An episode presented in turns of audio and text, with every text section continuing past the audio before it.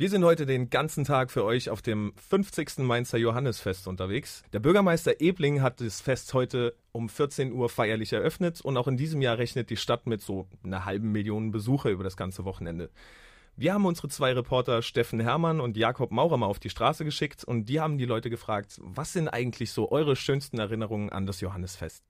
Erste große Liebe hier kennengelernt, das ist äh, ungefähr zwölf Jahre her. Ähm, hat nicht gehalten, ich habe jetzt jemand anderen geheiratet. Ähm. Ja, ich war ein paar Mal besoffen. ja, einen wunderschönen Abend mal beim Feuerwerk mit meiner Mutter zum Beispiel.